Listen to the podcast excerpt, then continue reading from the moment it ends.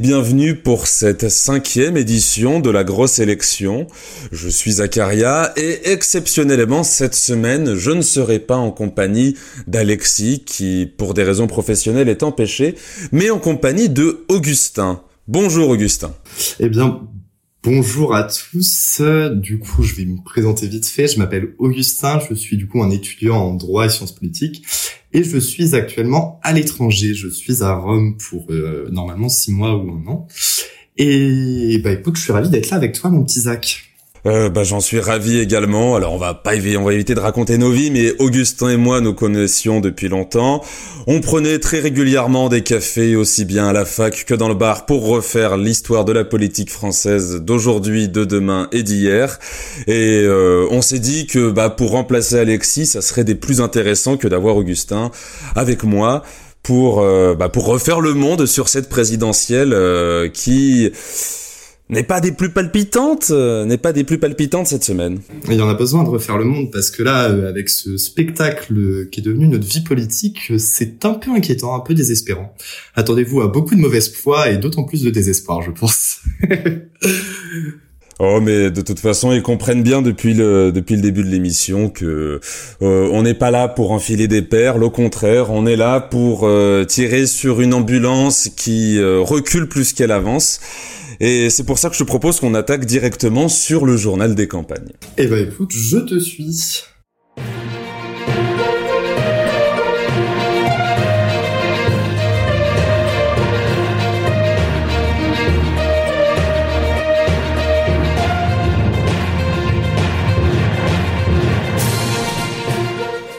Alors, euh, en ce journal des campagnes, nous euh, avons pour commencer, en première actualité qui était celle de ce week-end du 11 et du 10 octobre, euh, le lancement du parti d'Édouard Philippe, Horizon.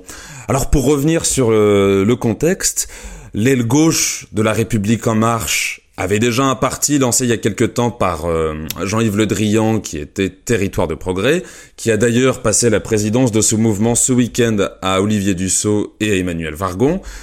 Nous avions de l'autre côté les constructifs qui est devenu Agir. Et comme aujourd'hui l'étiquette La République en marche ne fait plus du tout vendre et est devenue un repoussoir, on se dit que créer une maison commune, qui serait pourquoi pas le Parti démocrate français, le PDF, pour que les choses restent figées. Euh, chacun devrait lancer sa petite chapelle pour rameuter des élus, et Édouard Philippe, soucieux de jouer un poids dans cette élection et en même temps de préparer l'après-Macron, a décidé de lancer son parti Horizon, emmené donc par beaucoup de ténors de la droite, avec, on avait vu Christian Estrosi euh, dans les plus gros et d'autres élus. Toi, Augustin, quel regard tires-tu sur ce parti politique tout nouveau, tout frais et qui s'est accaparé toute l'actualité du week-end? Bref, je tire pas un regard très positif, sincèrement. Je, on, depuis, bon, c'est pas une grande nouvelle qu'on a un paysage politique qui est de plus en plus éclaté et qu'on a de plus en plus de partis d'élus et de notables sans grande partie de masse qui implique les militants. Aujourd'hui, euh, le regard qu'on peut porter dessus, c'est juste une boutique pour euh, Édouard Philippe pour euh, se préparer, pour pouvoir négocier quelques sièges. Je pense pas que, au final, ce sera un parti qui, qui impliquera les masses. Alors oui, il a fait sa déclaration depuis le Havre, sa ville, etc. On connaît, on connaît toute la légende d'Édouard Philippe au Havre. Pour autant, je pense pas que ça soit un parti qui fasse de grosses émules. C'est juste un, un corridor entre LR et l'AREM, entre la partie droite, entre du coup Agir et du et LR. Au final, pense pas que stricto sensu, c'est un parti qu'on verra beaucoup dans les médias. Ce sera un parti de transition. Moi, moi, je, je lui donnerai une note de 2 sur 10, quoi. L'implication, l'implication populaire du parti, euh, je la vois pas. On a eu quoi? On a eu 10 noms de grosses têtes d'affiche. Je crois qu'il y a, c'était pas Richard Ferrand qui était venu? Si, si, si, il y avait des, des, des ténors dans marche comme Ferrand. Euh, euh, je crois qu'il y avait Richard Ferrand et peut-être d'autres, mais euh, je ne les ai plus en tête. Mais bon, la présence de Richard Ferrand montre déjà que voilà, c'est ça existe, c'est pour faire de la poloche, comme on dit, voilà, c'est pour faire de la politique politicienne, négocier des sièges. Ouais, c'est de la tambouille, hein, c'est de la tambouille. Et puis on sait tous que comment il s'appelle, Richard Ferrand, du coup, est un peu un peu le, le valet de Macron euh, qu'il peut envoyer au front quand il veut faire semblant d'avoir un peu d'opposition ou d'ouverture au choix. Euh, Aujourd'hui, euh, je pense pas que, enfin, je pense pas que ça va déclencher un big bang euh, politique, qu'il va y avoir un gros courant. Par contre, effectivement, euh, c'est un parti qui fait peur, je pense, au, au, cadre, notamment l'AREM et surtout MoDem. Ça, on y reviendra après dans la guerre des clans. Ah, c'est vrai, c'est vrai. Je m'avance, je m'avance. Tu t'avances, tu t'avances, oui, mais voilà. De toute façon, on va en reparler d'Horizon. On n'a pas fini d'en parler. Euh, voilà, ça fout, ça, ça fout des pépettes chez certains. Autre actualité de la semaine, et pas des moindres, lui qui voulait faire cavalier seul dans cette campagne à droite, lui qui voulait incarner le renouveau de la droite dite modérée face à une Marine Le Pen et un Eric Zemmour, et en même temps face à un Emmanuel Macron qui n'est qu'un centriste, lui qui refusait de se plier à une primaire. Lui qui s'est déclaré Xavier Bertrand. surtout, à peu près, aux élections. Oui, oui, oui aussi, aussi, énormément de fois, oui. Xavier Bertrand va finalement se plier au congrès des républicains, avec quand même une justification que qu'il faut souligner, mine de rien, qui n'est pas des moindres. Pourquoi va-t-il à ce congrès des républicains d'après toi? Euh, je t'avoue que il nous a tellement bassiné avec euh, sa rencontre d'un être et d'un peuple, euh, d'une personnalité et d'une philosophie, et que bah, je me dis qu'il a juste pas d'espace politique et qu'il se rend compte qu'il a besoin de thunes. C'est tout ce que je vois comme justification, moi. oui, ça c'est la justification officieuse, mais l'officiel reste quand même qu'il va à ce congrès parce que ce n'est pas une primaire. Ah, j'avoue que je découvre je n'ai pas suivi son actualité, je ne le supporte pas, donc je n'en ai rien à faire de sa vie. Où, est la nuance entre congrès et primaire? C'est un débat qui mérite euh, de, de, se jouer ici. Tiens, d'après toi, quelle est la nuance entre un congrès où les adhérents votent et quelle est la nuance du coup entre le congrès où les adhérents votent et euh, entre la primaire euh, où les adhérents votent Où les adhérents votent aussi. voilà. c'est un peu comme le bon chasseur et le mauvais chasseur, c'est ça? C'est il y en a un c'est le bon chasseur. Oui, je pense que c'est très clairement ça. Voilà, il y a la bonne primaire et la mauvaise primaire. La bonne primaire c'est le congrès et la mauvaise primaire c'est celle de 2016 où ben finalement c'est celui qui arrive à créer une dynamique derrière qui va pouvoir lancer quelque chose. Alors peut-être est-ce un accord de branche avec Christian Jacob, on ne sait pas. Peut-être qu'il a réussi à négocier des choses avec les autres? On ne sait pas. En attendant, ce congrès n'est pas joué parce qu'une dynamique Barnier se lance. Mmh. Euh, dynamique très intéressante, je pense d'ailleurs. Sur une aile un peu libérale pro-européenne chez LR, euh, j'avoue que je ne m'y attendais pas. Pro-européenne quand ça l'arrange. Quand ça l'arrange. On y reviendra, on y reviendra. On va reparler de ce cher euh, Michel Bernier. Mais bon, Xavier Bertrand qui va finalement au congrès des Républicains, c'est l'une des actualités de cette semaine puisque bah, tout simplement puisque lui euh, change de veste euh, comme moi je change de chaussettes dans la journée. Euh, voilà, c'est ça, ça, montre quand même toute la constance du bonhomme, quoi. C'est ça qui est fascinant. C'est ça, ça, montre toute la, le courage politique et la cohérence politique qu'ils ont dans leur carrière. Je pense pas que ça soit une histoire de courage ou de cohérence. Je pense que il se rend compte qu'il aura pas, il a une petite dynamique certes, mais il a besoin d'élargir sa base et je vois pas comment il pourrait élargir sa base sans passer par LR aujourd'hui, euh, Xavier Bertrand. Je, pour moi, je suis dubitatif de sa, de sa capacité à une, créer une dynamique. Après, il sera toujours plus haut qu'Hidalgo, mais ça, c'est pas difficile. Mais aujourd'hui, Bertrand, moi, je suis dubitatif parce qu'on a qui? On a Bertrand, on a Barnier, on a Pécresse qui se voit un destin présidentiel comme moi j'ai des hallucinations, c'est un peu c'est un peu gravissime. Et il en reste deux autres, il y a aussi Eric Ciotti ah et Denis Père. Alors, je ne connais même pas le dernier, mais Ciotti, bon, il y va pour faire le mariole, récupérer deux sièges, merci, au revoir, quoi. Ciotti serait vraiment distinct présidentiel? Euh, bah, alors, d'hypothèse de certains, il irait pour siphonner quelques voix chez certains et favoriser une candidature Bertrand. Euh, chez d'autres, ça serait de toute façon une, une candidature, on va dire, de, de témoignage pour euh, ensuite se rallier, pourquoi pas, aux Z. Euh, dont on va reparler, euh, de lui qui d'ailleurs avait déclaré, on en avait déjà parlé dans la grosse élection, que en cas de second tour Macron Zemmour, il n'hésiterait pas à voter Zemmour, tandis qu'une candidature, enfin un second tour Macron-Le Pen, il s'abstiendra. ça montre tout le glissement idéologique qu'il y a aujourd'hui chez, chez, chez les républicains et qui me pousse à penser que les républicains risquent de ne pas survivre à cette présidentielle 2022. C'est l'un des enseignements que l'on risque d'avoir à tirer ensuite. Ouais, ouais, mais je pense que le, les républicains sont destinés à, à vivre le même destin que le PS, pas, pas aussi vite, je pense, mais à vivre le même destin que le PS avec une, une double polarisation aux extrêmes, d'un côté extrême gauche, extrême droite. On dit ultra droite maintenant. Mais et puis un, espèce de parti attrape tout avec euh, un espèce de, des ailes gauche, des ailes droites. Enfin bon, c'est c'est mettre une goutte de couleur dans un nuancier totalement dégueulasse. Aujourd'hui, voyez, LR euh, comme est en perte de vitesse, mais ils ont encore une capacité, je pense, à euh, créer une espèce de dynamique intermédiaire, à séduire autant le cadre libéral euh, qui travaille à la défense que la grand-mère chrétienne un peu xénophobe sur les bords qui va voter Zemmour parce qu'il dit des choses quand même que tout le monde n'ose pas dire et on ne peut plus rien dire aujourd'hui, mon petit Zach. Mais bon.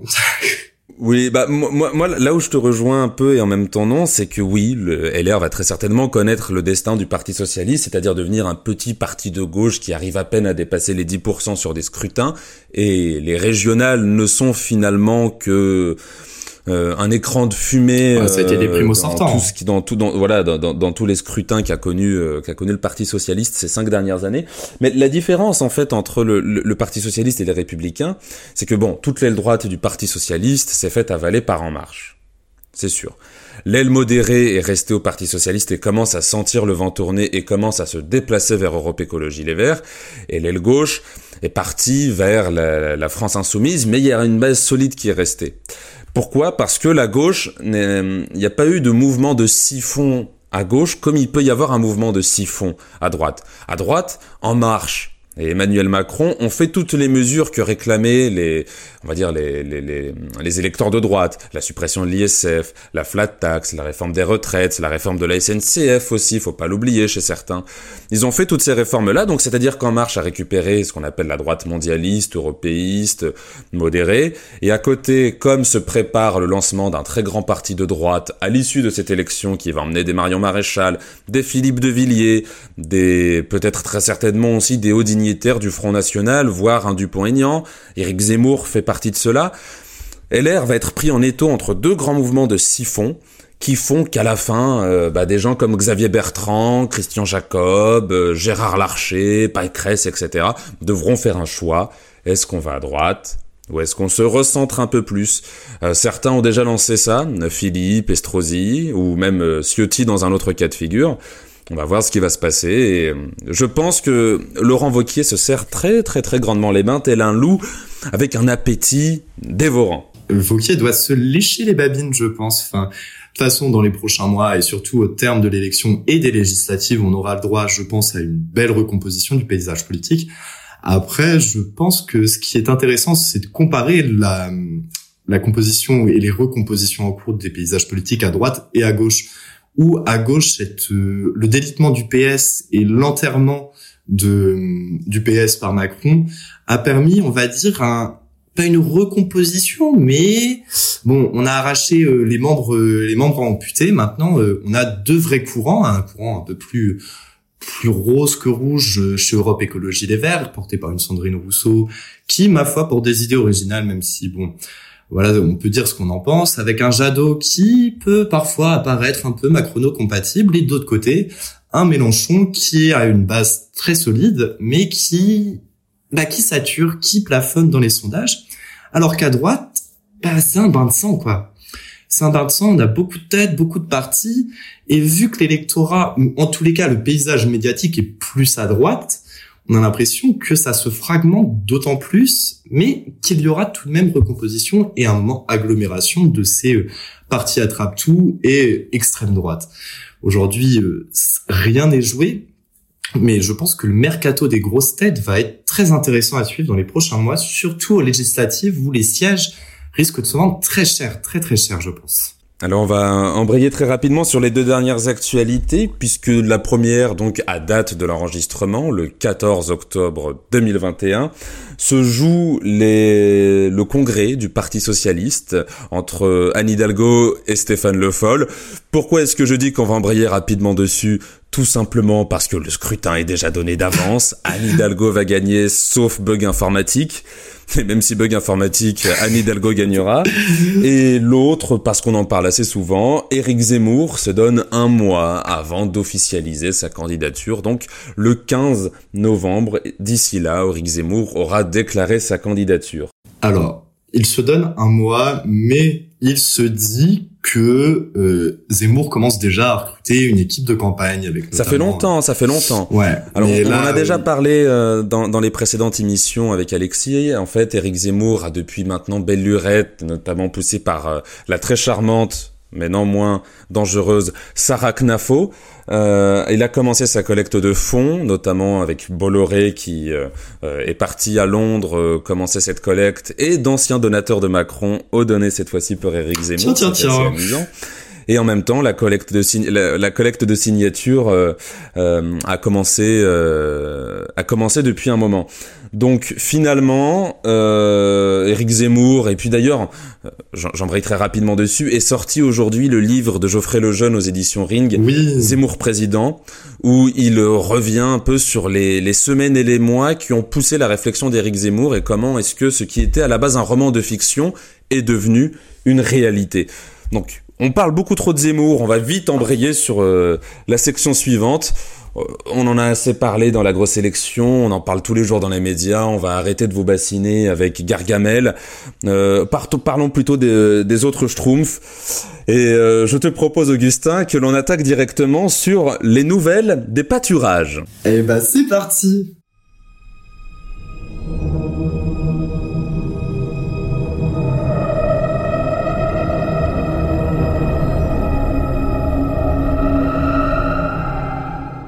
Alors, un sondage est sorti cette semaine, assez intéressant parce que euh, il nous donne deux enseignements. Donc Macron reste au top à 24% et euh, sont en balotage favorable tous les deux à 16%. Marine Le Pen et Xavier Bertrand, Éric Zemmour rechutant à 15%.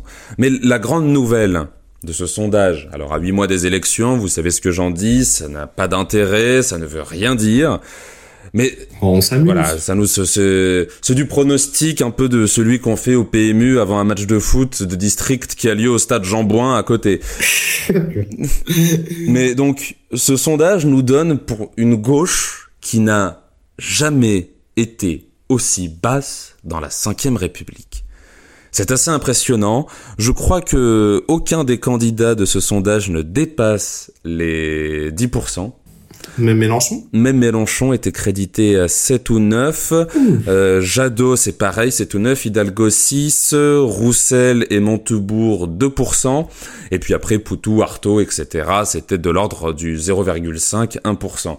Ouais, mais Poutou, Artaud, je m'en moque de leur Dans les sondages, je trouve que c'est intéressant qu'on amène, on va dire, oui, bah, on a des extrémistes de droite, qu'on amène des mecs d'extrême gauche dans le débat. Il y a un moment, bon, ok, ils font les guignols, on sait très bien qu'ils iront pas loin, mais mais le problème, c'est qu'on ne leur donne pas la parole comme aux extrémistes de droite aussi. Peut-être que si on les laissait s'exprimer comme on laisse exprimer Zemmour, on aurait un tout autre scrutin. Oui, mais bon, on va pas, enfin, ne soyons pas utopistes. Hein. On va laisser les médias aux gros, gros richoux de droite, et puis, euh, bah, nous, on va aller pleurer sur notre acte et attendre une scission du ANPA. Plus sérieusement. Elle a déjà eu lieu. Elle a déjà eu lieu. Elle a déjà eu oui, lieu. non, mais enfin, il y en a déjà eu une, mais il y en aura une dans deux mois. On le sait tous très bien. Le NPA, il y a décision tous les mois. Non, je pense que le vrai truc intéressant, c'est que Hidalgo dépasse les 4%. Incroyable. Je ne pensais pas ça possible. Non, c'est une erreur. c'est pas possible. Elle est souvent créditée. Elle est souvent créditée à à 6, 7. une fois, elle a, je crois qu'une fois, elle a atteint les 9%, mais. Euh, c'était euh, peu après sa déclaration de candidature, le temps que la dynamique se mette en marche, sans mauvais jeu de mots. Euh, étant donné son équipe de campagne, je me la tolère celle-ci. Oh, fais-toi plaisir. Mais euh, voilà, donc c'était c'était le petit le petit instant pâturage à huit mois des campagnes. Pour une fois qu'on peut pleurer de, du délitement de la gauche euh, euh, avec des raisons tangibles. La gauche, historiquement basse sous la Ve République, ça laisse quand même des craintes sur ce qui se passera ensuite, mais attendons les dynamiques de campagne avant de juger. Embrayons directement sur la guerre des clans. Ma partie préférée.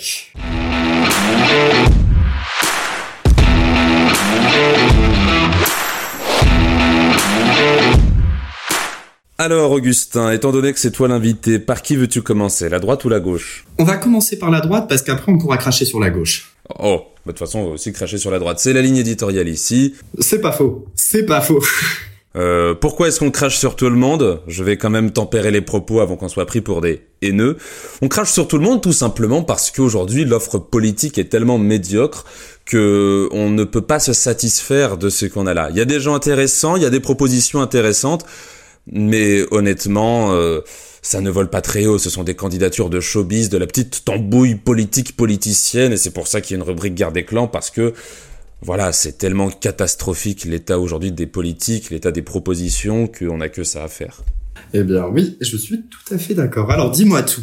Alors, euh, à droite, mon cher... Édouard Philippe fait peur à la Macronie et au Modem. Avec le lancement de Horizon, beaucoup craignent que Édouard Philippe ouvre une gigantesque fenêtre d'Overton au présidentiel et n'hésite pas à déplacer, à décaler le curseur de la République en marche à droite, notamment avec sa sortie sur les retraites à 65, 66, voire 67 ans, et euh, ouvre plus de sièges euh, dans la future législature à droite qu'à gauche. Hmm. Bah déjà, c'est très intéressant, je trouve, quand tu, je sais pas si tu as vu l'extrait vidéo du moment où il annonce, il parle des retraites à 65, 67 ans. Quand on regarde dans le public, je ne pense pas qu'il y ait une personne de moins de 65 ou 67 ans. c'est terrible. Alors il y en avait une, il y en avait une. il y avait une jeune fille que je connaissais qui, qui était à la fac avec moi, qui était présente.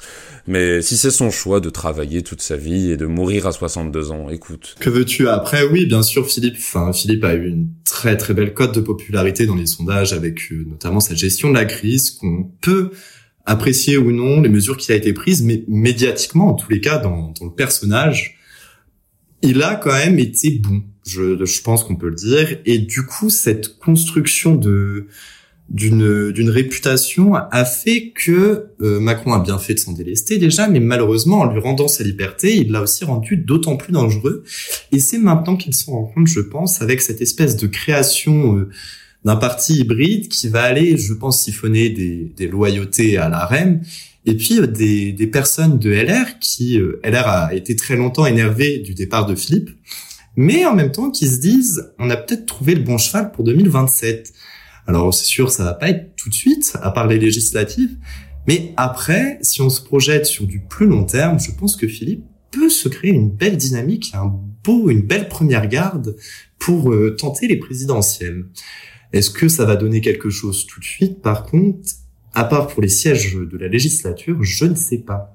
Mais c'est déjà intéressant de voir les sièges de la législature, puisque quand tu lis les, les, les, les, les cris paniqués euh, de certains ténors de, de, de l'aile gauche, d'En Marche, enfin de l'aile gauche, on, l'appelle comme ça, hein, mais euh, on se comprend toi et moi, et auditeurs et nous. oui. Euh, quand on lit finalement les, les, les, les cris d'effroi qu'ils ont face aux sorties d'Edouard Philippe, euh, face à tout ça, on se dit que finalement il y a peut-être de l'enjeu parce que créer ce qu'on appelle une maison commune, un espace de débat, mais tous fédérés autour du président, et qu'en même temps on a peur des idées et des propositions que peut avancer celui à côté, c'est tout de même assez ironique de la part euh, de, de la part de d'Edouard de, de, la part de, de, de, la République en marche finalement. Oui, bien sûr. Et, puis euh... d'ailleurs, je lisais que le, le, le président euh, était euh, était quand même aussi inquiet de, de l'initiative prise par Edouard Philippe. Il la regarde de loin, mais il la suit de très près. Edouard Philippe lui dit que euh, je soutiendrai le président quoi qu'il quoi qu'il arrive, mais par contre, euh, du côté d'Emmanuel Macron, ça ne regarde pas forcément d'un bon œil cette initiative. Et euh, je lisais que certaines choses ces dernières semaines l'ont rendu mais noir de colère. Oui, bien sûr. Et tant mieux, tant mieux si En Marche se divise, et tant mieux si jamais on arrive à dévoiler au grand jour euh, le, le, divorce qui s'y vit, car comme cela, nous éviterons, nous, nous, nous, nous, dit, nous, nous aurons plus de, de, de Macron à, à subir. C'est un divorce permanent. Oui, c'est un divorce permanent et c'est pour ça que je pense que demain on ne dira plus que les Trotsky à deux c'est une tendance, à trois c'est une scission, mais En Marche à deux c'est une tendance et à trois c'est une scission. Et on y est totalement. Non, à 3, c'est le nouveau parti de soutien présidentiel, une maison commune. Parce qu'on sait tous que la règle de la maison commune, c'est que c'est celui qui possède les clés qui récupère tous les bénéfices. Donc oui, bien sûr. Fait amusant, euh, Eric Zemmour a déclaré, on, on en revient vite fait, mais j'ai trouvé la phrase très drôle, que là où Philippe ressuscite l'UDF, lui ressuscite le RPR. Euh, bienvenue dans le progrès, euh, comme comme euh, se plaisaient à dire les marcheurs. Non mais c'est déprimant, c'est déprimant. C'est déprimant et ça, ça marque quand même quelque chose. Ce regard permanent sur le passé des, des figures politiques aujourd'hui. On n'a pas de proposition politique novatrice, si ce n'est oui, moi je suis gaulliste, ils sont pas gaullistes et globalement si De Gaulle entendait tout ce qu'ils font, il se retournerait dans sa tombe. Oui, moi je suis de droite traditionnelle, je suis ceci, je suis cela et je pense au RPR et tatati. Mais c'est déprimant, c'est déprimant aujourd'hui. Qu'est-ce que tu veux qu'on fasse avec des mecs qui sont figés dans le passé? Qu'est-ce que tu veux qu'on fasse? On n'a plus de, de politique novatrice si ce n'est, oui, bah alors le néolibéralisme, c'est ceci, c'est très bien. Et quand on regarde, je lisais un papier d'ailleurs sur les polytechniciens à qui on enseigne l'économie comme quoi euh, on leur enseigne que le, les classiques néolibéraux, quand on voit le nombre de polytechniciens et d'énarques dans notre vie politique, la matrice des idées est vachement réduite aujourd'hui et c'est déprimant. Et on va encore avoir, dans deux jours, on va avoir quelqu'un qui va nous dire, oui, bah moi je restaure la SFIO. Mais qu'est-ce que tu veux qu'on fasse de ça? Qu'est-ce que tu veux qu'on fasse de ça? 100% mauvaise foi là, mais c'est déprimant. Moi, je, je n'en peux plus de cette vie politique. De toute façon, moi, je ne voterai que pour celui qui me dit je ressuscite le club des Jacobins. voilà, tant qu'à faire.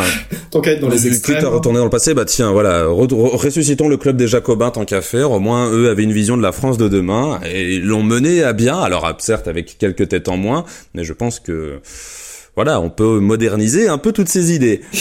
Basculons directement à gauche, euh, puisque c'est là où on aura le plus à dire. Alors, euh, on commence par qui On a l'embarras du choix. On va commencer par euh, le, plus court pour finir par le plus long. on va commencer par Arnaud Montebourg. Qu'est-ce qu'il nous a fait encore Qui donc Arnaud Montebourg deux choses. Alors dans un premier temps, Arnaud Montebourg veut participer à la recomposition de la gauche sans Jean-Luc Mélenchon. Parce que euh, Jean-Luc Mélenchon, il est sectaire, tu vois. Euh, et moi, je veux pas d'un Jean-Luc Mélenchon sectaire. Et... Non, mais qu'est-ce que tu prends au sérieux un mec dont la campagne s'appelle la remontada La remontada. Qu'est-ce que tu veux le prendre au sérieux Qu'est-ce que tu veux C'est assez amusant d'ailleurs de vouloir euh, faire une remontada de la France en faisant un slogan de campagne qui est une référence à la défaite d'un club français face à un club espagnol catalan qui plus est, c'est à se demander si ce slogan n'a pas été trouvé par Manuel Valls finalement. ça fait appel à tout ça. Mais donc voilà, Arnaud Montebourg veut recomposer la gauche sans Jean-Luc Mélenchon car trop sectaire, mais d'un autre côté, il a une main tendue de Fabien Roussel qui lui propose euh, de discuter, de dialoguer, et pourquoi pas de se réunir, euh, de se réunir pour la suite des campagnes présidentielles et législatives. Ouais, moi je oui, bon, ils vont, ils vont discuter, ils vont jouer à touche pipi entre eux dans leur petit coin, dans leur petite cuisine, et puis à un moment, bah, ils feront 3%, et puis on les oubliera, comme d'hab. Enfin, je, Montebourg a pas, a pas le charisme pour, euh, pour faire campagne, ne sera, moi, je le vois même pas passer le premier tour et les parrainages, mais bon, voilà, c'est une opinion personnelle. Après, il veut tenter de négocier des voix, je ne vois pas ce qu'il a comme réservoir de voix à négocier. Autant partir, si on est sur une ligne un peu souverainiste, un peu ludéclasse, tout ça, mais autant aller au PCF, qui est le seul parti à peu près à avoir encore des militants, à avoir encore un organe de parti.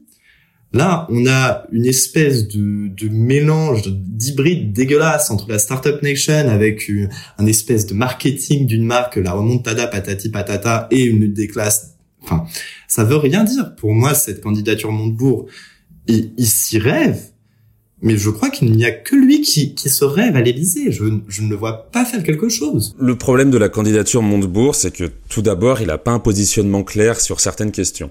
Là, récemment, il a eu une belle passe d'armes, je trouve, avec Clément Beaune sur la question euh, du plan de relance et de la nécessité d'engager la réforme des retraites et d'autres réformes structurelles si jamais on souhaite toucher les deniers du plan de relance, où il a démonté l'argumentaire de notre secrétaire d'État aux affaires européennes.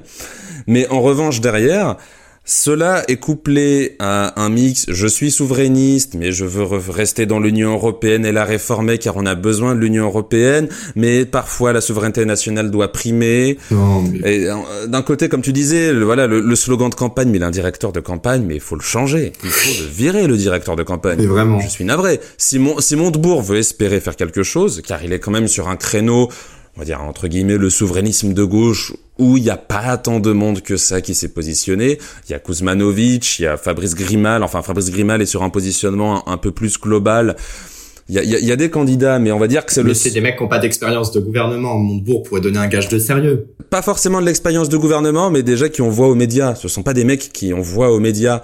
Et du coup, cela veut dire que Montebourg pourrait fédérer toutes ces personnes-là autour de sa candidature s'il se plaçait clairement et s'il arrêtait de vouloir euh, attirer simplement les, les, les le, le tweetos FCPC, euh, FCPP manga euh, pour pour ceux qui ont la référence, qui ne réagissent qu'au foot et qui savent ce qu'est une remontada. Mais autrement, le français moyen, tu lui parles d'une remontada, il te dit bah, c'est de l'espagnol. Mais il en a rien à foutre. il va pas savoir que c'est une célèbre défaite historique du foot français. Rappelons-le, la remontada, c'est une défaite du foot français. Montebourg va attirer un vote jeune, mais il a un côté faussement cool. J'ai l'impression de voir un vieux daron qui dit alors les jeunes, ça boum, ça ne va pas du tout. Il y a un espèce d'aspect euh, schizophrénique entre une, une image de la gauche qu'il donne qui ressemble à un PCF des années 80 où bon tu milites avec le minitel et d'un autre côté un enrobage faussement cool. Il y a ça ne va pas, son positionnement ne va pas. Et pour revenir sur cette question de l'Union européenne je trouve que c'est vachement intéressant cette espèce de, de confusionnisme. Enfin, je, vais pas. Moi j'appelle ça la, moi j'appelle ça la taquilla. C'est une taquilla. Ouais, non mais je vais pas le cacher aux auditeurs. Voilà, moi je suis pro Union européenne, mais je suis réformiste. Je pense qu'il y a beaucoup de choses qui ne vont pas dans l'Union européenne. Aujourd'hui, je vais prendre l'exemple d'une Marine Le Pen qui dit oui, nous resterons dans l'Union européenne et un Montebourg qui dit nous resterons dans l'Union européenne et qui disent ensuite à l'unisson mais par contre il y a des fois il faut que les lois nationales s'appliquent je enfin il y a un manque de courage politique ils veulent porter un projet qu'ils disent ok alors soit nous restons dans l'Union européenne et nous réformons soit nous quittons l'Union européenne mais cette espèce de en fait, j'ai l'impression que le positionnement sur l'Union européenne est devenu un, gage de, de sérieux, d'honorabilité dans, dans, la campagne politique, où toutes les personnes qui disent il faut sortir de l'Union européenne et sont considérées comme des fous. Ce qui est dommage d'ailleurs. Je considère personnellement qu'il faut, je considère personnellement qu'il faut y rester, mais la question de oui, est-ce qu'il va réussir à se positionner sur cette question de l'Union européenne permettrait d'amener un vrai débat. Aujourd'hui, il y a, des vrais débats qui sont nécessaires plus que l'immigration parce que globalement l'immigration enfin ça fait je sais pas ça fait quoi 80 80% du temps de médias mais aujourd'hui il y a bien plus intéressant enfin il y a beaucoup plus important que cette question de l'immigration et on n'aborde pas le débat et l'Union européenne et je pense et l'organisation institutionnelle de la France sont des éléments hyper importants on a une vie politique qui est mourante et il y a pas de, de courage politique sur la question de, la réforme, de, comment ramener de la participation, pourquoi les Français s'en désintéressent. Non, il y a juste un débat euh, cosmétique, superficiel sur euh, alors euh, l'immigration, un petit peu sur le nucléaire parce que quand même on, est un peu écolo nous, et sur les prix du carburant qui ont d'ailleurs explosé. Mais voilà, aujourd'hui, qu'est-ce que tu veux faire? Alors peut-être, j'ai pas regardé les positions de Fabien Roussel, j'avoue, je ne me suis pas du tout intéressé au, PCF. C'est un peu pareil, c'est... Un jour on euh, sort, un jour on reste? Oui, voilà, c'est un jour il faut de la souveraineté nationale, mais en même temps l'Union Européenne, c'est pas forcément ce qu'il y a de mauvais. Il, il, avait quand même un placement plus souverainiste que ce que défendait euh, Montebourg. Montebourg, c'est vraiment euh, un jour je me lève, je veux sortir, un jour je me lève... oui, il fait le chat faut, faut, faut, faut, faut, faut, réformer et rester. Donc euh, voilà, c'est c'est c'est de la tambouille, mais mais du coup voilà, Montebourg qui ne décolle pas, refuse Mélenchon, mais accepte peut-être Roussel. Enfin, Roussel lui tend la main, mais c'est assez amusant de, de constater ça.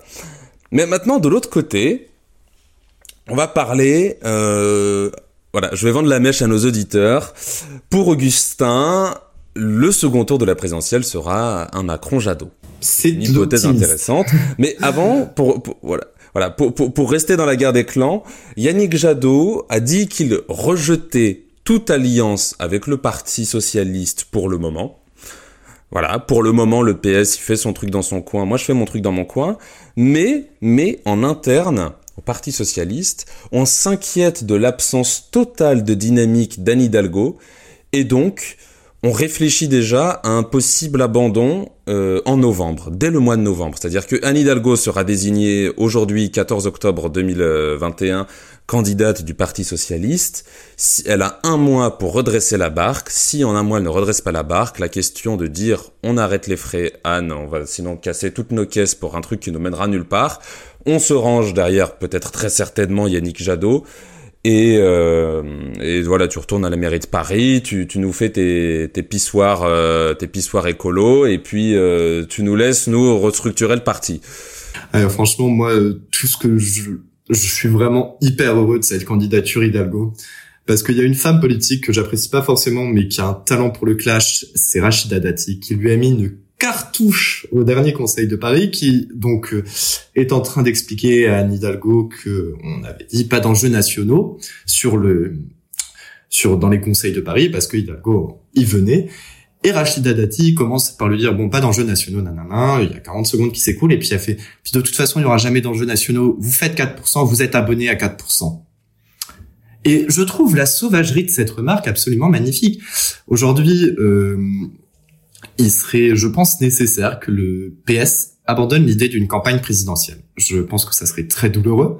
Je pense que c'est un, un peu un, un ça passe ou ça casse pour le PS, mais il est nécessaire que, que cette institution qui est quand même, je pense, l'un des partis les plus vieux de la République, qui a une histoire qui, qui est magnifique, euh, aujourd'hui est devenu un, un espèce de d'entre-soi pour élus sur le retour, euh, meurt un peu ils, ont besoin de, de, passer par cette étape de oui de, de violence envers eux-mêmes. Ça sera très compliqué mais enfin moi je, je me rappellerai toujours de cette intro d'un article du Monde où euh, il était question de la vente de Solferino et c'était euh, des interviews avec euh, je sais plus le Foll et tous les tous les cadres du du PS les éléphants. C'est ça les éléphants et qui commençaient par adieu Solferino pour aujourd'hui, pour aller au PS, il faut aller dans une banlieue anonyme, dans un bureau gris.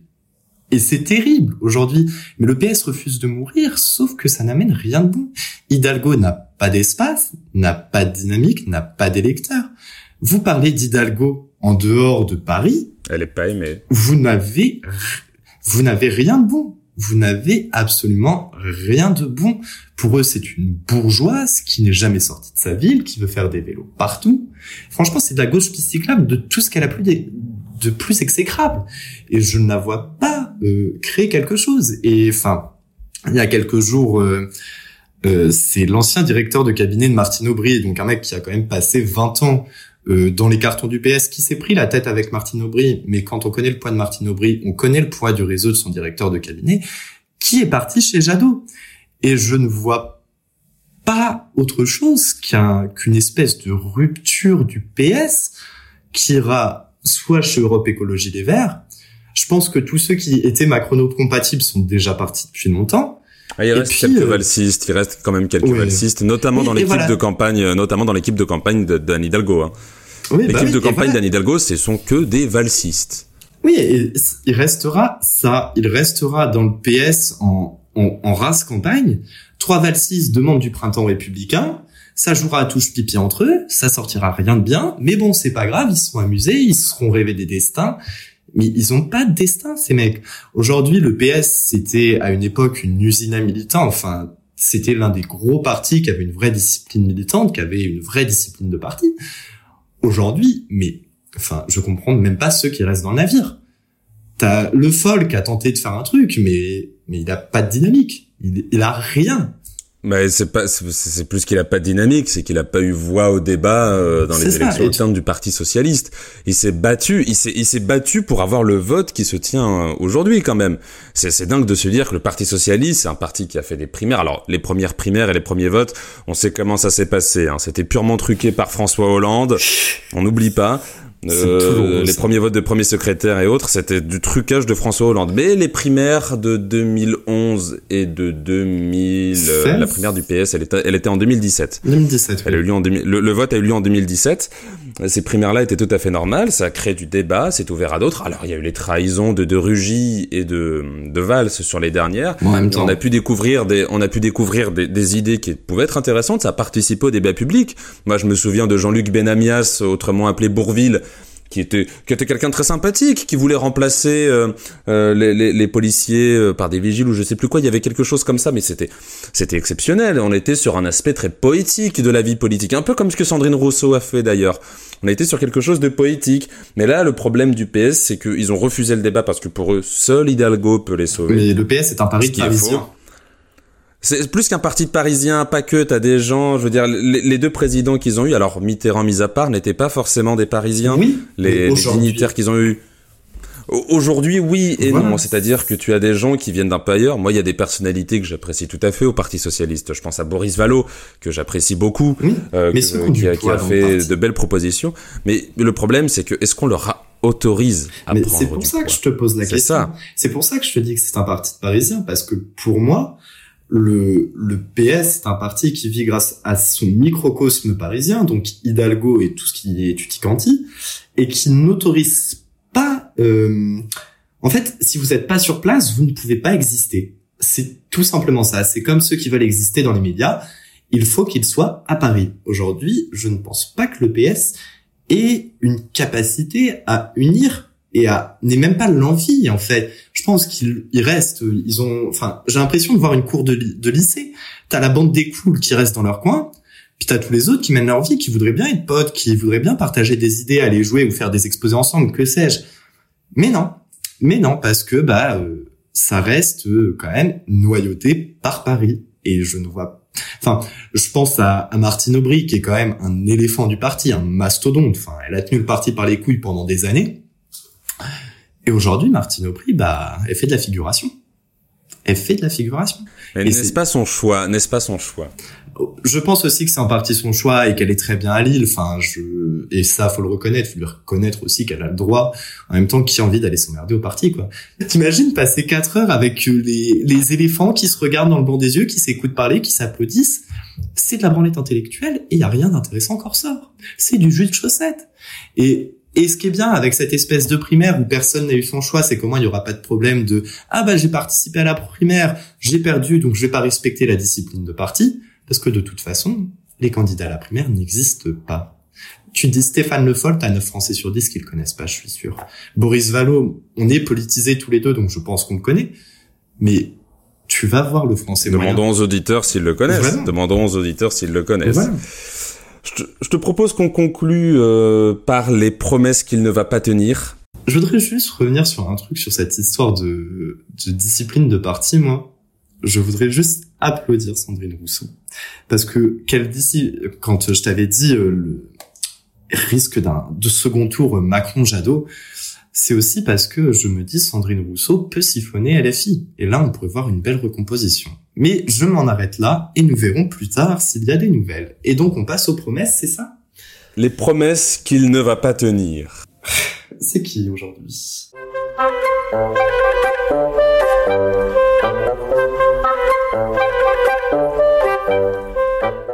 Eh bien, pour les promesses qu'il ne va pas tenir, on n'en a pas beaucoup parlé quand même dans l'émission euh, euh, depuis depuis son lancement c'est notre président de la République. de mort, celui dont on ne prononce pas le nom. Voilà, le président de la République, Emmanuel Macron, qui a tenu une conférence France 2030 où, bon, grosso modo, il dévoilait des pistes euh, sur fond de conférence présidentielle sur quel sera son programme sur l'industrie et l'innovation euh, pour les élections de 2022. Et alors là, et alors là, on en a eu une pléthore. Pourquoi est-ce qu'on dit qu'il ne va pas les tenir? Investir dans des euh, réacteurs nucléaires plus petits et innovants. Bah oui, mais t'as abandonné le pro t'as, abandonné le projet Astrid et tu as abandonné euh, euh, tu as abandonné également les recherches sur la, fusion et les, les, les, les, EPR de quatrième génération. qu'est-ce qu'il nous avait dit d'autre? Oui, faire de. Il a quand même préparé un plan d'investissement sur de la recherche de 20 nouveaux médicaments ou paramédicaments c'est-à-dire qu'il finance de la recherche sur d'hypothétiques trouvailles. C'est dingue. En fait, il est, il est tellement dans sa logique managériale sa logique de projet. C'est complètement. Sa logique de projet, voilà. C'est des trucs managériels totalement cons que il est loin de la réalité. C'est-à-dire que le gars, il a quand même mis des gros coups d'arrêt au nucléaire. D'ailleurs, dans la séquence quand il parle de réinventer le nucléaire, le regard de Barbara Pompili qui s'est dit mais mais mais donc c'est ça avaler des couleuvres, ça fait si mal que ça l'estomac d'avaler des couleuvres? C'est pas la première. Euh, regardez la vidéo, voilà, regardez son regard, on voit qu'elle est convaincue parce que raconte le président. Mais donc du coup réinventer le nucléaire, moi je veux bien, c'est très bien. C'est de toute façon si on veut une indépendance énergétique, on n'a pas le choix. Mais le faire et nous proposer ça sur des projets de réacteurs plus petits, etc. Sans nous, voilà, en plus il nous dit je suis pas compétent pour vous dire comment ça se fait. Bah alors on n'en parle pas, dit juste réinventer le nucléaire. Ah ben oui, mais d'un autre côté t'as mis fin à des projets qui étaient très intéressants. Il nous a fait en fait cette semaine un amas de projets aussi bien sur ce France 2030 que dans d'autres qui sont sortis dans la presse. Et je pense notamment au droit de vote à 16 ans, une idée qui lui a été soufflée par Clément Beaune euh, pour continuer un peu cette drague de, de la jeunesse entre le pass culture, les repas en euro au crous, euh, l'implication dans le retour de Benzema en équipe de France, euh, le fait d'avoir fait des références à des mangas, de s'être lancé sur TikTok, etc.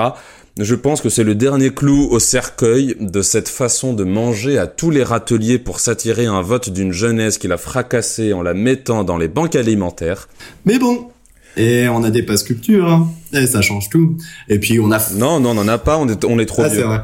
Non, non, on n'a pas, on n'a pas 18 ans, on n'y a pas le droit. Nous, c'est plein pot, malheureusement. Ouais, mais ça me fait penser un peu à ces mecs euh, plus vieux qui attendent juste qu'une nana soit majeure pour pouvoir se taper, ce qu'on appelle le grooming. Et ma foi, c'est très malsain parce que c'est une manière de pervertir la jeunesse qui est complètement dégueulasse. Enfin, les, les plus politisés euh, au lycée peuvent peut-être s'en rendre compte, mais aujourd'hui, Macron a mais décapé tout ce qui est enseignement supérieur et recherche. Les budgets sont misérables. Les gens mettent même l'enseignement secondaire, même l'enseignement secondaire avec la réforme du bac qui est une catastrophe et parcoursup. Oui, alors oui, mais enfin ça, je sais même, en fait, je sais même pas de où dire ce qu'il n'a pas massacré, ce qu'il n'a pas. Il y a des choses, enfin c'est terrible, c'est terrible. Où j'en suis à un point où je me dis ah oui c'est vrai il a aussi sacrifié l'enseignement secondaire. Et là sa promesse de oui nous allons investir dans des projets de recherche.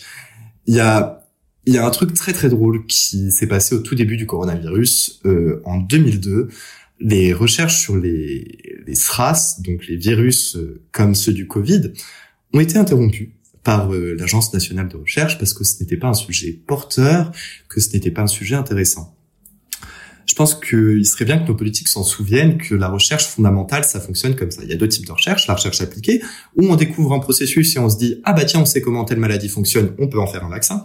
Et la recherche fondamentale, où on cherche pour chercher. Et ça paraît pas, mais c'est sûrement la plus utile sur le long terme. Parce que on aurait eu cette recherche peut-être qu'en 2002, on aurait découvert des traitements. On n'aurait peut-être pas eu une épidémie mondiale. Mais bon, c'est pas grave, hein, il n'y avait pas de budget, il fallait choisir des projets de recherche porteurs.